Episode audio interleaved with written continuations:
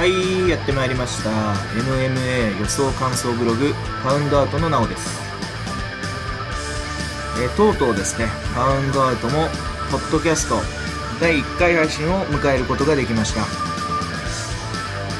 えー第1回ということでね、えー簡単に紹介しますとこのポッドキャストでは MMA の予想や感想ブックメーカーのおすすめベッドについて、え話していこうと思います。興行については主に、えー世界最大の UFC が、えー主になりますね。で他には、まあ、できればねあのアベマなんかでやってるベラトールですとか、えー国内地上波だと雷神なんかについてもね、まあ、できればなんですけど話していければいいなと思います、えー通勤通学、えー散歩料理洗濯掃除と好きな時にぜひ聞いてみてください。ということでね、えー本日記念すべき第1回のテーマは、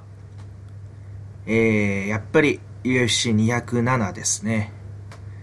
えーえー日本のね、あの UFC、日本でね、UFC を見るときに、だいたい年末は29日とかにやってると思うんですけど、大晦日は初めてなんじゃないですかね。29日の朝からですね。まあ多分、えー9時頃からになると思うんですが、まあ夜はね、雷神と結構格闘技ファンはね、忙しくなりそうですが、今回はね、なんと、アベマがライブでですね、前座カードを放送してくれるというね、えーちょっとね、あ、あのーツイッターなんかでは、アベマ神なんて言われてますけど、すいません、ちょっとアラームが鳴っちゃいましたね。え、ちょっとね、D のゾーンの D のゾーンがね、あれで、あれなもんでね、皆さん、あの、アベマ についてはね、すごく、ええ、あの、感謝してると思うんですよね。えー皆様ご存知かと思うんですけど、一応アベマはね、インターネットテレビで、Google プレイからアプリをインストールして、あの、見ることができます。で、格闘技の専用チャンネルがあるんで、まあ、ずっと格闘技も見てられますね。まあ K1 とかもね、見れます。で、今、日本の格闘技の視聴視視聴環境はすごく、すごくいいですね。めちゃくちゃいいですね。ただで 見れますからね、ライブとかで。これ結構ペーパービューとかで見るとお金かかるんで、海外だとね。すごくいいですね。で、まあ、ハマるなら、ハマるなら今っていう感じです。で、まあ、友達に勧めたり、まあしゅうん、趣味として見ていくのも今っていう感じがしますね。おすすめです。で、メインカードに関しては、UFC, UFC TV、えーですね、UFC の公式ページからペーパービューで購入できます。まあ、その都度買いですね。で、スマホとか iPad だったら2000円ぐらいで、えー買えます。で、ブラウザ ?PC とかのブラウザとかだったら3000円ぐらいですね。で、 DAZN ですね。あの DAZN だったら、月月額1890円でメインカード、日本語、宇野薫さんのね、選手の、えー解説付きで1890円で見られるんですが、全然、まあ、別に悪く言うつもりはないんですけど、悪く言いたく、言いたいわけではないんですが、ただの事実としてね、結構再生が、あの、ライブ中に画面止まりますね。結構止まります。なんで、熱心な格闘技ファンほどね、あの、ツイッターなんかでも、結構おきれに、おきれになられてますね。え我らが、アベマの解説者のね、大沢健二氏も、あえなく衝動的に解約なさったそうです。はい。まあなんで、まあいろんなスポーツ見れるんで、まあ僕は DAZN で見てたりしますけども、今回はさすがに止まったら嫌なんで、ペーパービュー買おうかなと思ってます。で、はい。で、肝心の207ですね、どんなカードがあるのかっていうんですが、もうとにかく目玉はですね、皆さん、おなじみの大人気のロンダ・ラウジーが1年ぶりに復帰しますね。ええ、ラウジー様とか、あ、ロンダ様って呼ばれてましたけど、ワウワウでは。1年前、ホーリー・ホルムに、まあ、結構衝撃の KO 負けをしてましたね。で、その時以来の試合です。その時のオッズっていうのが、ホルム、まあ、ロンダに関しては、ラウジに関しては1点、本当に0.5倍とかだったんですが、ホルムのオッズは12倍でしたね。普通に勝つ、ストレートベッドで12倍でしたね。で、ベガス・デイブっていうちょっと、あの、まあ、一応自称ね、賭けで、プロベッターですごく、あの、大金をかけるあの方がいるんですがその人は100万円かけて2200万円ホルムにかけてあ100万円ホルムにかけて2200万円儲かったっていうね、まあ、新聞にも載ったっていう試合ですね。で王座陥落してラウジーがどれほど進化してるのかっていうのもねかなりえー、皆さん気になるとこじゃないかなと思います。で、最近のね、ラウジンの写真なんか見てると、結構ね、あのー、体が大きくなってるんですよね。筋肉が、まあ、あのー、増えてる。バルクアップしてる印象。まあ、印象ってか、おそらくそうなんでしょうね。多分、頑張ってトレーニングしてんじゃないかな。好調なんじゃないかなっていうふうに思います。で、その、ラジュを迎え撃つ王者が全ホーリーホルムじゃもうないんですよね。なくてWOWOW の時見てた方はもう多分その時で放映終わっちゃってるんで分かんないかもしれないんですけどホルムはその後、まあラウジーが何回か勝ってるミーシャ・テイトに負けちゃったんですよね。結構まあ優位に試合進めたんですが4ラウンドに、えー、5ラウンドかな？忘れちゃったな。とにかく結構もう逆転最後にまあ、胴タックルしてテイクダウンして首絞めちゃったっていうね、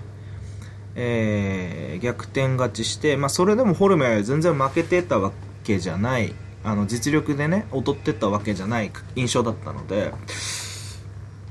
あのまだまだいけるかなと思ったんですけどその後にシェフチェンコっていうバレンチナ・セフチェンコっていう選手にあのフルマークに近い判定で打撃で負けてしまって得意の。で、そのホルムに、まあ、勝ったミーシャ・テイトもアマンダ・ヌネスに1ラウンドで KO 負けしちゃったんですよね。で、ということで、今王者は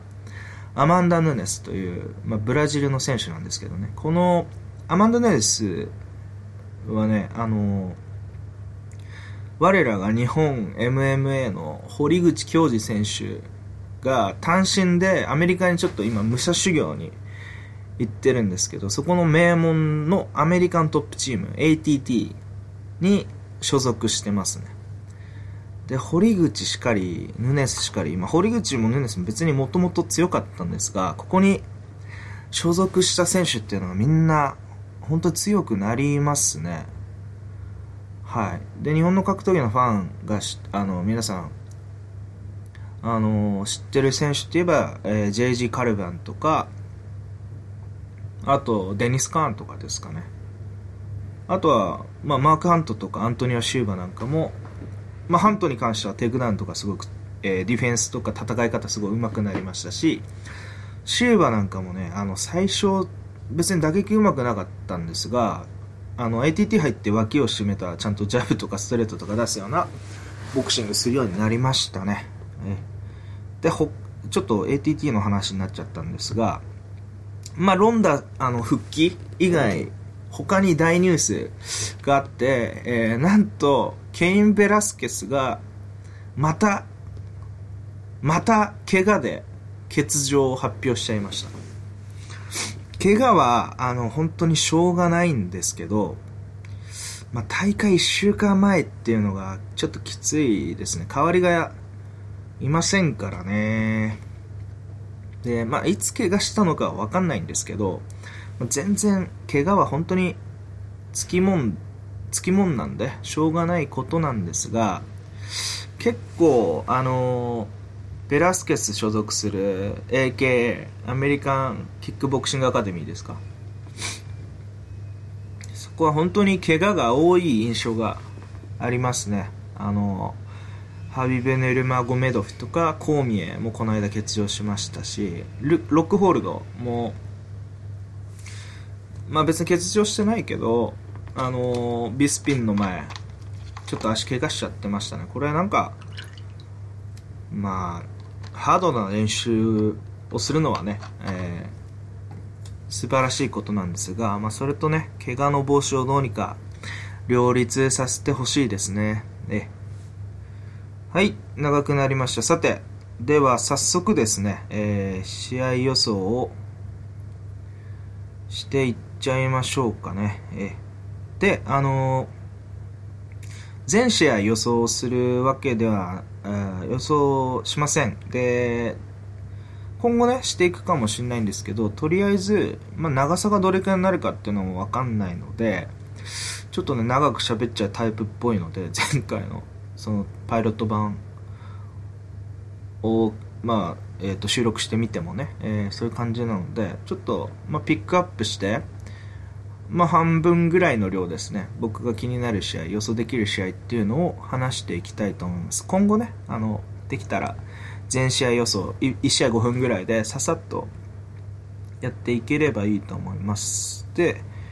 えー、まず、えー、僕の注目してる試合が、一応ですね、これは、まあ、1週間ぐらい前のあの試合順なんですが、第3試合のウェルター級、ティム・ビーンズ、えー、VS アレックス・オリーベイラですね。で、これは、オッズがイーブン。まあ、下馬評では大体、どっちが勝つか分かんない。みんな大体、あの、同じぐらい勝つだろうなって支持者がいるっていうふうに思ってください。えー、実力互角ぐらいだと、客観的にはね。そういうふうに評価されてます。で、まずね、オリックスアレ、あえー、オリベイラ、アレックス・オリベイラですね。すいません。に関しては、2015年から UFC に参加し、参戦してるんで、まあ、最近参戦した戦、参戦は最近な方ですね。で、ちょっとね、あの、フェザー級にチャールズ・オリベイラっていう選手がいて、どっちもブラジル人で、背が高くて、なん、もう、体重オーバーするんですよね、二人とも。だちょっとややこしいんですけど、手、手長いですしね、手足長いですし。で、オリベイラに関しては、前回に、あの、ライト級でですね、あの、ウィル・ブルックスと戦って、あの、体重オーバーした挙句に、ブルックスを、まあ、倒したは、まあたまあ、全力でね、試合をしなきゃいけないから、ちゃんとテイクダウンして、まあ、倒したのはいいんですけど、その後にもなんかこう、態度がものすごく悪かったんですよね。相手を挑発するような。まあ、計量前からそうなんですけど、なんかね、あの、カウボーイ・セラーニとアレックス・オリベイラもまあカウボーイのニックネームがついてるんですけどカウボーイ対決をセラーニとした時はなんか感じいいと思ってたんなんかそういう印象あったんですけど前回で完全に逆転しましたね。僕はもうすごいなんか嫌いになっちゃいました。こういうルール守んない選手とかはやっぱ嫌われますよね。すごく。で、あの、ウィル・ブルックスも、ベラトールでね、あの、この間、ベン・ヘンダーさんとやってたマイケル・チャンドラーに、もう、勝ってる選手なんですよ。すごく期待されてて、UFC に参戦してきて、あ、もう確実に王者に絡んでいくんじゃないかな、王者戦に絡んでいくんじゃないかなっていう選手だったし、もう多分ね、あの、ブルックス自身もね、すごくモチベーションが高かった中で、ああいうことされると、ちょっとあまりにもかわいそうですよね、すごく。そういう意味でね、オリベラ、僕はもう、今回ミーンズに、あの、倒してほしいんですけど、まあね、問題は試合の中身ですね。えー、オリベラはね、あのー、どういう選手かって言いますと、えー、15戦、あ、15勝のうちね、10、10個の KO があります。あ、すいません。10個の KO が、あ、ん？?10 個の KO がありますね。すいません。で、大体あの、KO 率が67%、まあ、ぐらいあるっていう、まあ、ハードパンチャーですよね。で、対戦相手のミーンズは、あの、彼はね、2014年から UFC に参戦してまして、えー、ボクシングがすごく上手いタイプです。で、上手で、で、オーソドックスの右フックとか、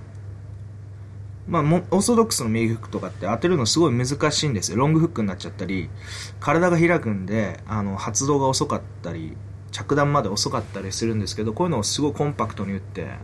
パコーンと相手の顎を打ち抜いたりできる、ちょっとテクニカルなファイターで、18個ぐらい KO を持ってるんですよね、レコードの中で。26勝している中で。70%ぐらいの KO 率なんで、すごい、彼も、あの、打撃のうまい KO パンチャーですね。で、UFC の戦績っていうのは、ニール・マグニーですとか、マット・ブラウンみたいなちょっと強い選手には負けちゃってるんですけど、他には、まあ、全然勝ってますね。で、ということでね、どっちも打撃を主な武器にしてるんですが、オリベイラの打撃っていうのはどっちかというとワイルドな感じ。どっちかというとあんま上手くないんですよね。ただ、パワーもあって、なんか知らないですけど、殴り合い強いんですよね。パンチ当たりますし。ただそのボクシング体系としては別に型が上手くないというか、綺麗なパンチではないっていう。その分まあパワーもあるんでね、あの体も強いんで、テイクダウンしていく感じですね。ウィル・ブルックス戦でもテイクダウンしてましたし。で、えー、まあ展開予想としては、僕先にいつもあの試合ではテイクダウンできるかどうか、どっちかがテイクダウンするかどうかっていうのを考えるんですけど、今回テイクダウンを仕掛けていくのは、まあオリベイラの方です。まあ当然オリベイラの方です。で、テイクダウンできるかどうかといえば、組み付けばできると思います。がっちり組み、いい形で組み付ければちゃんと全然できると思うんです。で、えー、できると思って、で、トップキープも、あ、る程度はできるんじゃないかなと思います。ただ、えー、まあ、ミーンズがエスケープできないかっていうと、全然そうでもなくて、ちゃんと立ち上がりそうですね。で、むしろ、えー、オリベイラがですね、組み付けるかどうかがポイントだと思います。で、組み付けるかどうかっていうのはもちろん、えー、打撃の優劣に、えー、関わってて、えー、オリベイラはね、さっき、えー、言ったように、リーチ長くてですね、いいパンチ、強いパンチ持ってるんですが、あんま上手くないんで、打撃すごい強いんですけど、あんま上手くないんで、普通に打撃の上手いボクサーであるミーンズっていうのは、こういうパンチ、まあ普通に避けて、カウンター取るなり、えー、うん、パンチの交換だったら、ミーンズが普通に上回る印象があります。まあディフェンス技術にも結構差があるんじゃないかなと思います。で、その中で、オリベイラがテイクダウンと、まあ、ああいうワイルドな打撃の波状攻撃、二つに、二つの攻撃を織り交ぜてやってきた場合に、それすべてミーンズがシャットアウトできるかといえば、まあ、全然そうではないんですが、まあ、オリベイラが別にうまさで、こう、巧妙にテイクダウンするタイプっていうよりも、まあ、飛び込んできてパワーでするタイプですから、まあ、めちゃくちゃ転がされてしまうってことはないと思います。むしろ展開としては、まあ、オリベイラはテイクダウンするんでしょうが、それまでに、まあ、打撃の展開があると。その時に、序盤からミーンズがいいパンチをいくつか当てて、で、まあ、ミーンズの前戦のサバ・ホマシの戦いみたいに、えー、時間経過とともに、まあ、前に出てボディキックとかも使いながら、オリベイラを消耗させるんじゃないかなと思います。まあ、テイクダウンされても、えー、機会を見て立ち上がって前に出るってことですね。アレックスの打撃は、そうですね。ああいうテクニカルなボクシングと相性悪いと思いますね。で、オッズイーブンなんですよね、これ。多分、あのー、また僕とは、あのー、ツイッターとかでもね、ほあの、いろん、予想する方はね、たくさんいらっしゃいますけど、まあまあ、また僕とは全然違う予想する方もいるんですけど、イーブンだったらミーズ、ミーンズがいいんじゃないかなとすごく、えー、今回思いました。まあこの試合はこんな感じですね。僕はミーンズ予想です。はい。そうですね。まあ、プロップを予想するなら3ラウンド KO とかですかね。まあ 1, まあ2、1ラウンドはないかな。2ラウンドか3ラウンドで KO するかなっていう感じです。はい。そんな感じですね。で、続いて、ちょっと飛ばしてですね、またウェルター系なんですが、第6試合のキム・ドンヒョン選手 VS タレック・サフィジーヌ選手の試合ですね。これは結構、えー、拮抗してますね、オッズが。1.8倍対、えー、2.1倍ですね。で、キム・ドンヒョン選手は、えー、昔ディープ、日本のディープで戦ってましたね。で、その後 UFC に行って、すごく人気が出た選手です。ガンガン前に出て、で、あの、被弾覚悟でバカバカ相手を KO してったんで、スタンガンっていうニックネームが出て、すごく人気の出たファイターなんですが、ちょっと、この間まで休んでましたね。で、この間っていうか何年ぐらいだろうな。ちょっと見ない時期があって、で、最近またよく出てますね。で、対戦相手のタレック・サフィジーヌっていう選手は、まあ、前戦、リック・ストーリーとの戦いを見たんですが、リック・ストーリーっていうのは前に出て打撃を打ってくる選手なんですが、そういう選手に、まあ、多分タレック・サフィジーヌ選手は、えー、テイクダウンをされないようにしながら、えー、アウトファイト、えー、パンチを打ったりキックを打ちながらリスクを回避していくっていうファイトをしたかったんでしょうが、まあうまくやってました。まあ負けちゃったんですけど、結構うまくやってました。テイクダウンはされてなかったですね。で、そういった意味で、えー、ドンヒョン選手と、ドンヒョンとね、どういうせん、えー、試合になるかっていうと、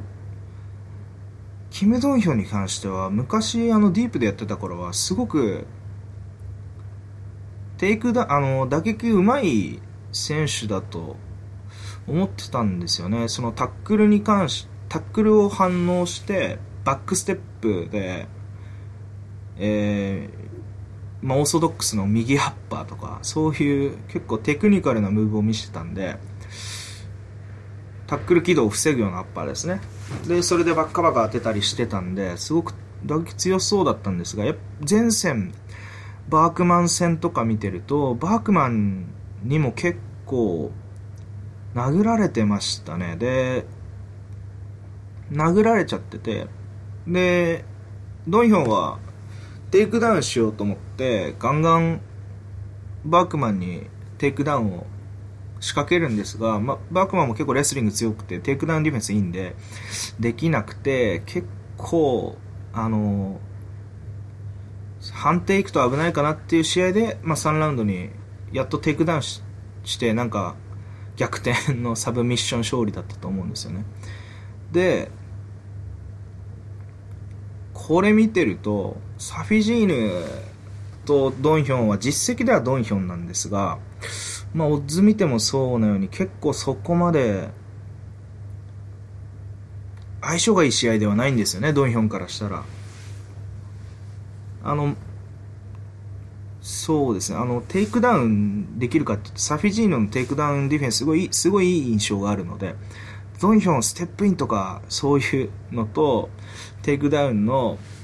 さっき言ったように波状攻撃とかそういう二択っていうタイプではないので、結構あの、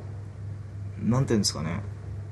ガンガンガンガンこう、小ばあの小走りするよっていうか、歩くように前に出て、組みつくタイプなんで、まあ、サフィジーヌとしては結構テイクダウンさえ回避すればやりやすいんじゃないかなと思います。ただ、やっぱり3ラウンド以降ですね、ドンヒョン選手が疲れずにサフィジーヌ選手が疲れた場合にはま逆転もあり得るのかなと思うんですが、自分はサフィジーヌは前回リックストーリーにすごく良かったので、うん、バークマンよりもね、サフィジーヌの方が打撃いいんじゃないかなと思うんですよね。だから、タレック・サフィジーヌ選手の、まあ、判定勝利、ポイントアウトですね。まあ、テイクダウンあんまりされない、されても、まあ、タレック・サフィジーヌの、えー、打撃を上回れずに、ポイントでですね、えー、優劣がサフィジーヌの打撃に3ラウンドとしてつくんじゃないかなっていうふうに予想してます。まあ、これも一応、サフィジーヌが、まあ、イーブンに近いとはいえアンダードッグなので、まあ、自分はいいなと思ってピックしてます。むしろドイヒョンは、タイロ・ウッドリーとか、あの、コンディットみたいな選手には、こそ、選手、そういった選手にこそ KO 負けしてますが、まあ、リスク取れるんだったら、スタンガンって呼ばれてた時代のように、前にガンガン出ちゃってもいいんじゃないかなとも思いますね。まあ、そ、それだったらちょっと面白いと思います。こんな感じですかね。で、はい、続いて参りたいと思います。え次もウェルター級ですね、え第7試合ニール・マグニー VS ジョニー・ヘンドリックスですね この試合もほぼイーブン。ですね。今回イーブン多いですね。大体マッチメイクがうまいんでしょうね。すごくイーブンオッズって面白いですよね。だどっちが勝つか分かんない。分かんないんで。まあ、ニール・マグニーとねジョニー・ヘンドリックスに関してはもう説明がいらないぐらい有名なんじゃないかなと思ってます。まあ、前の選手たちがね、別に有名じゃないってことではないんですが、ニール・マグニーは えー、結構トントン拍子、あの、アンダー、アンダードッグでも結構勝ってきた選手ですね。トントン拍子は強くなってるなっていう選手で、まあ、最初寝技できなかったのができるようになってたり、すごい面白い選手ですね。で、えー、ウェルタ級にしてはすごく背も高くて、リーチも長くて、ワンツーとか、そういう距離の長い打撃とかも丁寧なんで、で、えー、前々回は、あの、ケルビン・ガステラムとやって、前々回もっと前かな？とやった時なんかも、テイクダウンで、あの、ガステラムに全然負けなかったんですよね。むしろ序盤は勝ってて、で、最後、5ラウンドマッチだったんで、4、5ラウンドケケルビン・ガッセラムに追い上げられて、ちょっとマグニが疲れてしまって、まあ、それでも判定で勝ったんですよね。スプリット2-1で。なので、3ラウンドだったらまあ余裕勝ちだったんじゃないかなと思います。で、対するジョニー・ヘンドリックスは同じくガステラム、同じケルビン・ガステラムに前線で、まあ、負けてしまって、基本的にはあの今の印象昔はですねヘンドリックスも、まあ、GSP とすごくいい試合したりロビー・ローラーといい試合したりしてましたがあの打撃でも勝てないんですよね。結構いろんな選手に。昔はステップインの左ストレートとかすごく 強烈だったんですが今はもう全然見ないですしトンプソンとかガッセラムみたいなストライキングが上手い選手に基本的に手も足も出ない感じになっちゃってるんですよね。で、まあ、テイクダウンできるかっていうとトンプソンに対してもガッセラムに対してもできなかったんですよ、まあ、トンプソンに関してはねあの組み付けなかった。あんまり組み付けなかったっていうのもあるんですけどガッセラムに対してもあのいい形で組み付けなかったと。で多分組み付きさえすれば、まあ皆さんのツイッターでね、詳しい方々の話を聞く限りは、レスリングになったらもうヘンドリックスはものすごいよっていう感じなんでしょうけど、僕はね、あのー、本格的に見始めたのは2014年なんですけど、それ以降、ヘンドリヘンドリックスが相手をテイクダウンしてる姿ってもう本当、本当に見ないんですよね。あの、ロビーローラーとの試合なんかはヘンドリックス勝つと思ってたんですけど、結局テイクダウンできなかったですしね、あの、第2戦なんかはあんまり。で、ニール・マグニとやった時にどうなるかというと、まあ、ガッセラム基準で考えるならば、まあ、基本的にテイクダウンできないんじゃないかなと思うんですけどね。あの、手足長いですし、マグニ。その上、全然レスリングとかも強くなってるんで、ヘンドリックス、まあ、マグニグラウンドでコントロールしてもいいんでしょうけど、頑張ってもいいんでしょうけど、すごい疲れると思うんですよね。で、さらに、打撃になったら、ヘンドリックスすごく足遅いですから、マグニーちゃんとステップ踏めますし、ジャブとかワンツー、フックしっかり出せるんで、うん。これも普通にイーブンオッズですが、マグニーなんじゃないかなと思います。で、えー、予想は、えー、判定勝利ですかね。マグニが、基本的にはスタンディングで、えー、パンチ、特にパンチでポイントアウトするんじゃないかなと思ってます。で、これもイーブンオッズなんでね、えー、実績で、実績で言えば、ジョニー・ヘンドリックスなんでしょうけど、まあ、ヘンドリックスピックするっていう方もいらっしゃいましたし、ただ僕はマグニーです。という感じですね。はい。では、えー、次行きましょう。で、次が、えー、僕が、えー、注目する試合がですね、第8試合のバンタム級、TJ ディラショー VS ジョン・リネカーですね。で、このオッズはですね、結構開いてて僕が見た時は、えー、ディラ賞が1.4倍でリネカーが3.2倍ですねリネカーすごく勢いあるんですがあやっぱディーラー賞はすごいあのみんなに信頼されてますね このオッズ見ると僕もこのオッズを見てディーラー賞が全然いいなって思うぐらい、まだまだ、あの、リネカに負けないんじゃないかなと、最初に、えー、言っときます。で、リネカーに対しては、もともと、フライ級でやってたんですよね。で、フライ級でやってた時に、減量何回か失敗しても、バンタム級行けって言われたんですよね。で、行ったら行ったで、すごくパンチとか、ハードパンチが行き始めて、まあ、フライ級の軌道よりもバンタム級、バンタム級の方がちょっと、あの、あのせ他の選手のフットワーク相対的に落ちますから、まあ、おそらくリネカーの持ち味がバンタム級の方が合ってたんでしょうけど、もうトントン拍子で、もう普通にイーブンオッズで、えー、フランシェスコ・リベラを KO して、で、その後に、マクドナルド、なんだ、マイケル・マクドナルドでしたっけ？で、彼を普通に KO して、その後もダドソンとやって、まあ、ダドソンうまかったですけど、ただ、それもね、ダドソン本当に強いんですが、リネカーが、まあ、プレッシャーかけてかけてかけて、で、決定打を許さず、で、勝ったっていう感じですね。で、この試合、まあ、ディラショーは皆さんご存知かと思うんですけど、元王者で、クルーズとも、大体互角だと思っていいと思います。えー、クルーズとスプリットで、えー、勝敗を分けて、惜しくも王座陥落し陥落してしまったと。で、この試合は、まずリネカーは、えー、まあ、テイクダウンはないですね。あの、リネカーの。で、いつものように、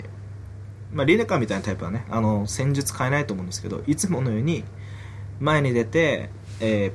じりじりとプレッシャーをかける。で、相手のパンチが来るまでに まあ、じりじりとプレッシャーをかけながら、ながら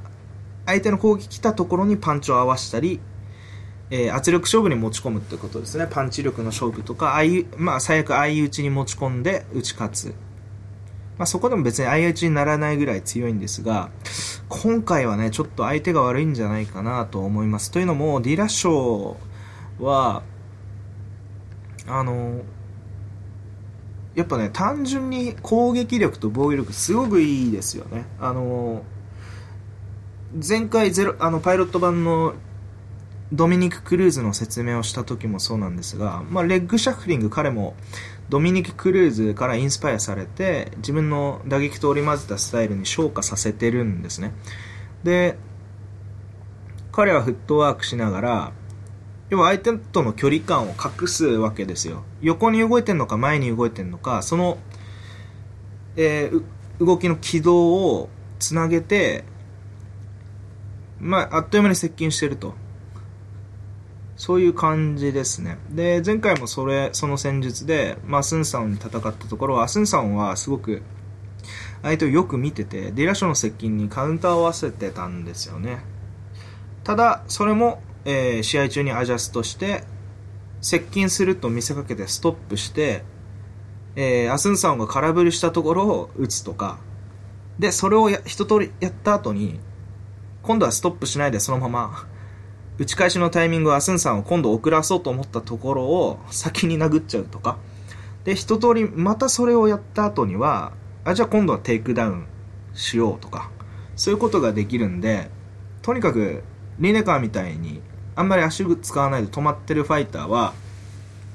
ディラショーが2択も3択も出せちゃうんですよね。キック出すよ、パンチ出すよ、テイクダウン出すよ。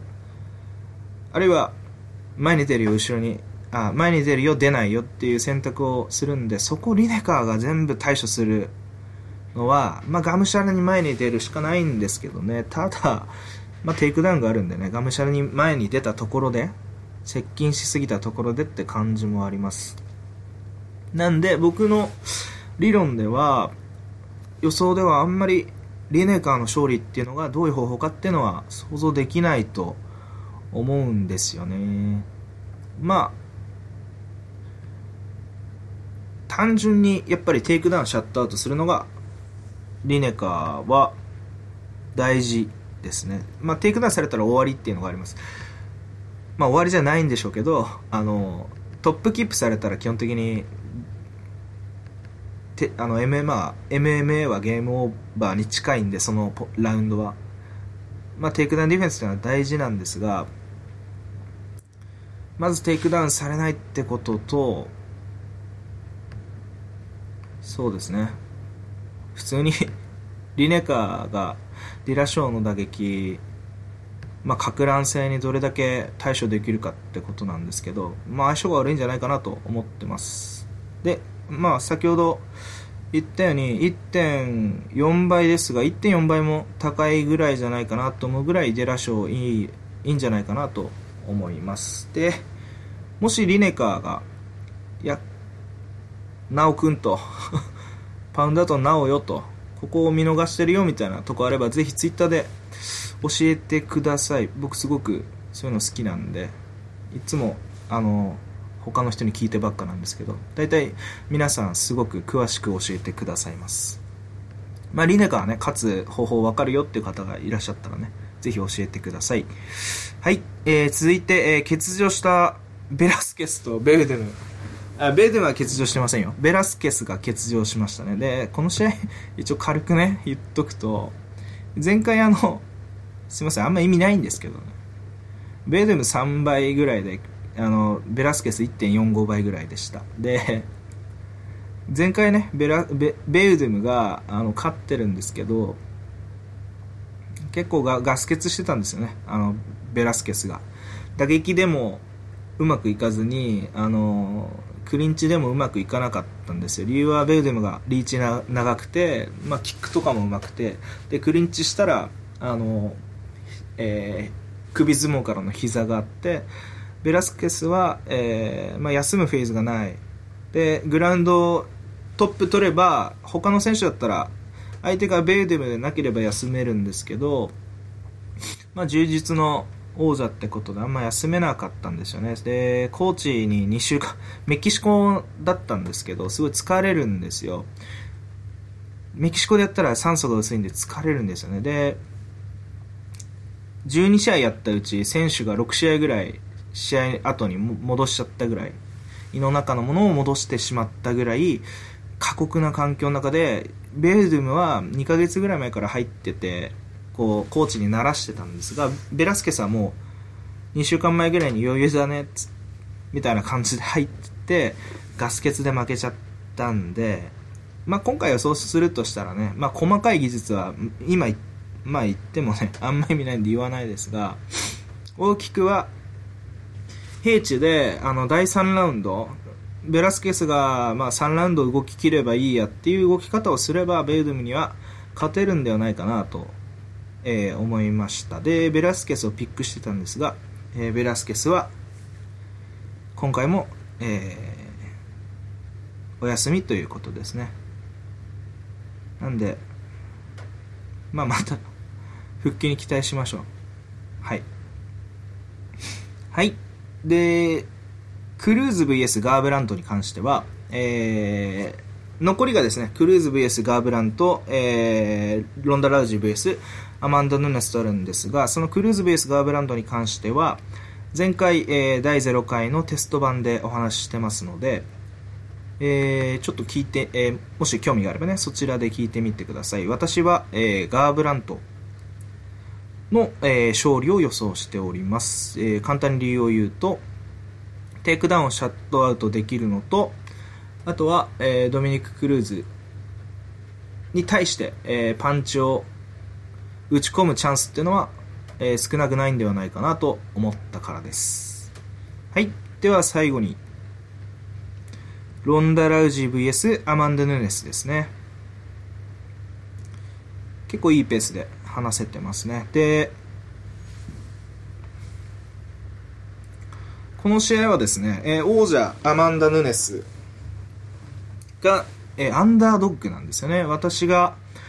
僕がベットした時は2.45倍の時と2.32倍の時かな。2回ベットしました。で、ラウジは1.618倍。まあ、1.6倍前後ですね。今何倍になってるんでしょうかね。ちょっと調べてみましょうか。で、えー、この試合に関しては、自分はね、実はアマンダ・ヌネスに大きくベットしたんですが、後々考えたらちょっとやっぱ怖いですね。ええあの、怖い。うん。難しい試合、そんな簡単な試合ではなかったなと思います。まあ、解説していきましょう。説明していきましょう。で、えー、まず、あのー、自分がですね、大まかにヌネスが単純に強いと思った理由なんですが、ラウジに勝てると思った理由は、あの、ミシャ、ミシャ・テイトが、ホルムに勝って王者になった時に、あ、女子バンタム級、UFC の女子バンタム級は、ロンダ・ラウジでホーリー・ホルム、えー、ミーシャ・テイトがこの3人がトップ3だっていうふうに思われたと思うんですよね。でその中でそのホルムがシェフチェンコに簡単に負けてしまってかなりフルマークでキックボクシングでですよ。あの手の相手ホルムの方がリーチが長くてシェフチェンコの方がリーチが短くてなのにキックボクシングでフルマークに近くやられてしまった。でまた同時にヌネスに関してはホルムの打撃をですねシャットアウトしたほぼシャットアウトしてたミーシャがヌネスの打撃を一方的に被弾して、えーまあ、KO に近いサブミッション負けですよね。脳震盪を起こしたところにあのバックに疲れて首を絞められたんでしたっけ？になってしまったと。つまりホルムなんかはラウジーに打撃で勝ってるわけですよ。そのホルムとかミーシャとかラウジーがシェフチェンコとヌネスには全然かなわないっていうことはですねそのトップ3の上にシェフチェンコとヌネスがいたっていうふうに解釈するのが自然なんじゃないかなっていうふうに考えたんですよね。ただ実はねそのミーシャとヌネスに関しては例えばヌネスなんかはキャットジンガーノとかに負けてたりするんですよね、まあ、成長するしたといえば成長したんでしょうが問題はヌネスの体力なんですよねいつも3ラウンドにえー負けないにしろ、あの、優位の逆転が起こるんですよね。シェフチェンコとヌネスも実はやったことあるんですが、シェフチェンコに、ヌネスがですね、えー、シェフチェンコに関して、まあ、打撃では、まあ、互角ぐらいかな。で、それでテイクダウンで、ヌネスが1、2ラウンド勝ったりもしてたんですが、3ラウンドではもう全然ガス欠してしまって、シェフチェンコが勝ってたんですよね。で、えー、ミーシャとヌネスがやった時も、ミーシャだったらまあ1ラウンド、ヌネスは脅威、打撃はもしかしたら防げないかもしれないけど、まあどうにかしのいで、あとは勝つんじゃないか、盤石に勝つんじゃないかな、2ラウンド以降盛り返すんじゃないかなっていう予想が大方の予想だったんですね。じゃあ今回、えー、当然オッズはね すみません、さっき確認させていただきました。今ね、あの、オッズは、ラウジが1.7倍ぐらいですね。1.74。で、ヌネスが2.2。結構落ちてますね。一時期あの、あのヌネスのオッズが2.04倍ぐらいまでいったんで、まあ、それよりはラウジ持ち直したと思うんですけど、そうですね。まあ、話を戻します。で、ヌネスが、ラウジを12ラウンドで KO できなかったらどうするんだろうって 思ったんですが、まあ、疲れたヌネスをラウジがもしね全然疲れて消耗してなければまあテイクダウンして決めるっていうのは100%の近い確率であり得ると思います でただ その前にですね すいませんラウジーがヌネスの攻撃を防ぐ手段があるかっていうと、まあ、ないような気がするんですよね。距離取っても、ヌネスリーチも長いですから、で、スピードも速いですから、距離取っても、まあ、自力になると思うんですよね。ヌネス、まあ、無茶に行かなければ疲れないと思いますし、まあ、下がるラウジをにパンチを放り込むっていうのは、まあ、結構簡単なはずなんですね。で、前に出たら出たで、射程圏内に入ってきますよね。その時にホルムに、えー、簡単にカウンカウンターを打ち込まれてた。まあ、ヌネスは、打ち込めますから、それをラウジがどう対処するのかっていうのが一番の問題なんですけど、うん。まあ、先にヌネスが勝つとしたらそういう、勝つとしたらそういう感じですね。まあ、普通にパンチを放り込んで、まあ、ヨシンバ、あの、被弾しながら組みつかれた場合、1、2ラウンドだったら、ヌネスは、まあ、体強いですから、即投げられて、即決められるってことは、充実も多少できるんでね、えー、ないと思います。で、ラウジーが勝つとすれば3ラウンド以降なんですが、じゃあどうやってヌネスのえー、打撃を防ぐのか。もうこれは、ヌネスにとって一番嫌なのは、とにかくラウジーが打撃をもう経由しない、パンチ出さない。で、あのー、こう、タイミングをずっと見ながら、レスナーみたいに、レスナーとハントの時みたいに、もう飛び込むしかないですね。で、飛び込んで、嫌がっても嫌がっても、こう、亀になりながら前に出る。で、クリンチを狙ってるっていうのが一番嫌なんじゃないかなと思います。で、それで、1ラウンド、ヌネスを消耗させられれば、とにかくクリンチで、まあ、数分間、複数間、複数分間を、ヌネスに過ごさせることができるんであれば、だいぶ有利になると思うんですよね。その上でラウジが勝ってもまあ何らおかしくない。むしろラウジが勝つならそういう感じですね。なのでまあ僕はねあのちょっと異常な、まあ、バンクロールまあ自分の軍式の中ではちょっと大きめあの上記を逸するほど大きめにねあの全然大したことないんですけどバンクロールの中ではセオリーとしてはちょっと常軌を逸するほどヌネスにベットしましたがまあ1ラウンド見てからでもいいんじゃないかなと思います。例えば1ラウンド一番いいのは一番いい流れとしては1ラウンドネネスがラウジを KO しきれないけど、ラウジの顔は、まあ、鼻血とか出血が出てて、あ、ラウジまずいんじゃないかな、みたいなことで、ラウジのオッズが上がって、アマンド・ヌネスのオッズが下がってると、そこに、まあ、ラウジにベットすれば、あのー、えー、回収の期待値はすごい高いんじゃないかなと、そういうふうに思います。まあ、いずれにせよね、僕は、ラウジが、ビルドアップしてるにせよ、パワーが増したにせよ、まあ、ヌネスの攻撃防げないんじゃないかなと思います。まあ、そういうふうにベットしたんで、そういうふうに予想します。なので、えー、ヌネスの1ラウンドもしくは2ラウンド、KO 勝利を予想します。あとはね、あのー、ツイッターでも、ヌネスが打撃でララウジがダウンしたところ、追撃を、グラウンドにね、追撃をしてリスクを冒すんではないか。ヌネスがグラウンドに行く傾向があるんですけどそれはリスクなんじゃないかラウジに対しては。っていう懸念をしてる方もいらっしゃったんですがまあまあそれもあるんじゃないかなと思います。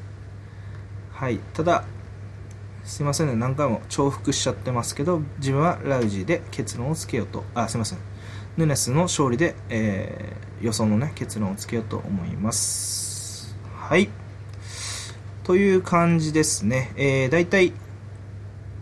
はい、50分ぐらい、50分今日ですね、えー、お話しさせていただきました。でですね、えー、UFC に関してはね、ワウワウで見られなくなってしまって、えー、メインカードに関してはね、あの、購入、ペイパービューなり、 DAZN で契約したり、まあ、支払いが生じるんでね、これをどういうふうに捉えるかっていうのは、もうそれぞれなんですが、あのーゲームとかね、あの、買うのには、日本のね、あの、市場っていうのはみんなお金払い、あの、金払いで離れがいいんですけど、映像コンテンツ、映画以外のそういうテレビ、家で見るものに関しては、すごく、あの、ハードルが下がりすぎてますよね。無料以外、あんま考えられない。YouTube もあるし、あの、まあ、TSUTAYA なんかね行かなくても DTV とか月額500円で見放題とかそういう感じになまあ、映画とかね見放題とかなってると思うんですけど UFC に関しては、まあ、自分は すごい安いと思うんでねみんな見てほしいなと思います。はい。なんでもし興味持った方はねぜひ一回別にねあのずっとあの1回だけね購入 CD 購入するようなもんなんでしてみて見てみるといいと思います。はい。で、できればね、あの、雷神の、雷神の予想なんかも上げれればいいんですけど、はい。予想できたらね、していきたいと思います。日本の格闘技もね、やっていきたいと思います。もしかしたら感想だけになるかもしれないですけど。で、えー、前回も話しましたが、えー、ポッドキャスト、えー、今後ね、あの、できればちょっとあの他の方もね招いてお話ししてみたいなとも思ってます、えー、今朝ですかね昨日の夜か忘れちゃったんですがあの某 FC さんっていうですね、えー、UC の感想をずっとやってらっしゃってる方がいてその方が あのあ聞きましたよっていうふうにおっしゃってくださったんですがその感想がねすごくまた面白いんですよ。あのお二人で話してらっしゃるんですけどすごい面白いので、あのー、たまにまとめてアップしてくれるんですけど、感想をね。その時にぜひ聞いてみてください。はい。では、えー、この辺で、今回、第1回の、えー、ポッドキャスト配信を、えー、終わりたいと思います。では、えー、皆さん、また、ごきげんよう。